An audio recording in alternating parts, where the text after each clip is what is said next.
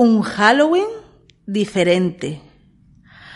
Hace mucho tiempo, muchísimo tiempo, la mayoría de los monstruos eran seres simpáticos, golosos, tontorrones y peludos, que vivían felizmente en su monstruoso mundo.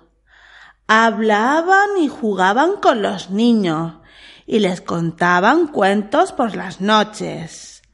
Pero un día algunos monstruos tuvieron una gran discusión por un caramelo y uno se enfadó tanto, tanto, que sus furiosos gritos hubieran asustado a cualquiera.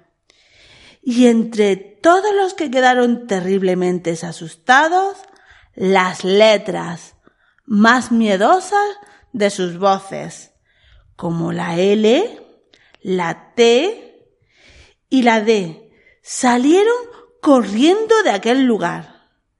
Como no dejaron de gritar, las demás letras también huyeron de allí. Y cada vez se entendía menos las palabras de los monstruos.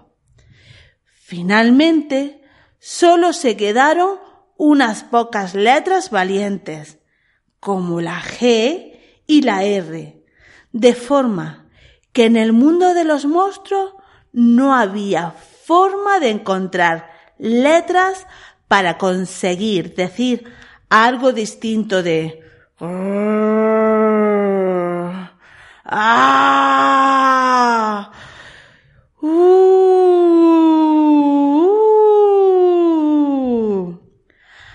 A partir de aquello, cada vez que iban a visitar a algunos de sus amigos los niños, terminaban asustándoles.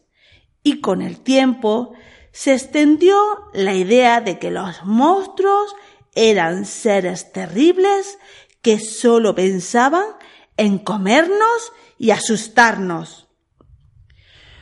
Un día, una niña que paseaba por el mundo de los monstruos buscando su pelota, encontró escondidas bajo unas hojas a todas las letras que vivían allí dominadas por el miedo. La niña, muy preocupada, decidió hacerse cargo de ellas y cuidarlas. Se las llevó a su casa. Aquella niña era muy especial, pues aún conservaba un amigo monstruo muy listo y simpático, que al ver que nada de lo que decía salía como quería, decidió hacerse pasar por mudo. Así que nunca asustó a nadie y hablaba con la niña utilizando gestos. Cuando aquella noche fue a visitar a su amiga y encontró las letras, se alegró tanto que le pidió que se las dejara para poder hablar. Y por primera vez la niña oyó la dulce voz del monstruo. Juntos se propusieron recuperar las voces de los demás monstruos y uno tras otro los fueron visitando a todos, dejándoles las letras para que pudieran volver a decir cosas agradables.